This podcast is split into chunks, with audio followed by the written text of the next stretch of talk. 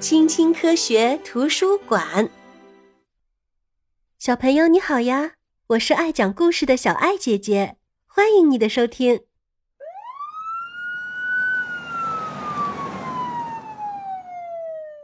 听，这是什么声音啊？原来啊，是一辆警车驶过。快来跟着小爱姐姐，我们一起去警察局看一看吧。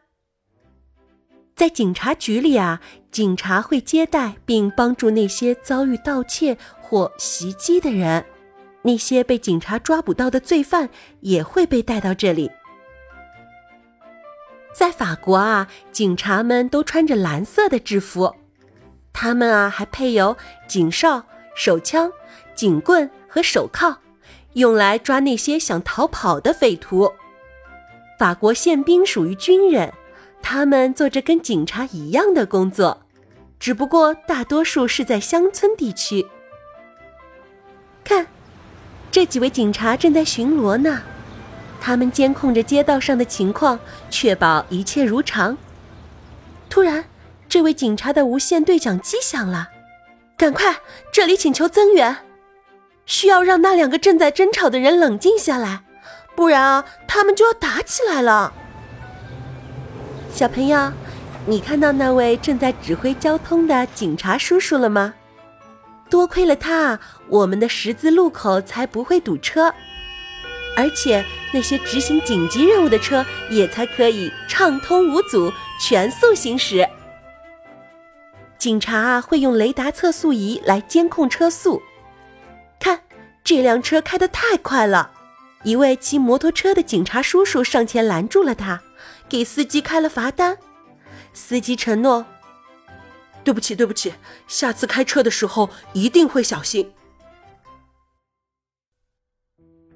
某天夜里啊，有人闯进了博物馆，偷走了一些珍贵的展品。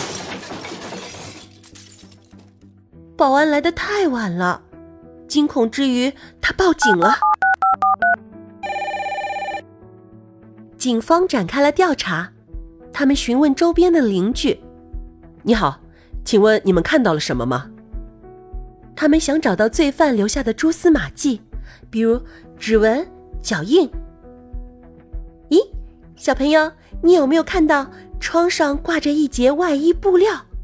它会是谁的呢？对了，就是小偷留下的。小朋友，你可发现了一个重要的线索。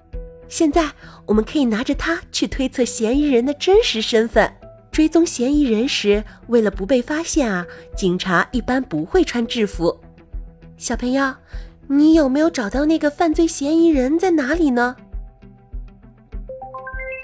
恭喜你找对了，就是那个衣角缺了一块布的叔叔。小偷在机场被认出来了。警察不许动！警察抓住了小偷，给他铐上了手铐，并带回警察局审问。小偷啊，非常狡猾，他拒绝认罪，他说他什么都没做。于是啊，警察只好请来了盗窃案的目击证人来辨认玻璃窗后面的这五个人。如果保安认出了他，那这个小偷就很有可能被送上法庭接受审判，然后啊，这个小偷就会被送进监狱。小朋友，你能不能帮这个保安叔叔认一认小偷是哪一个人呢？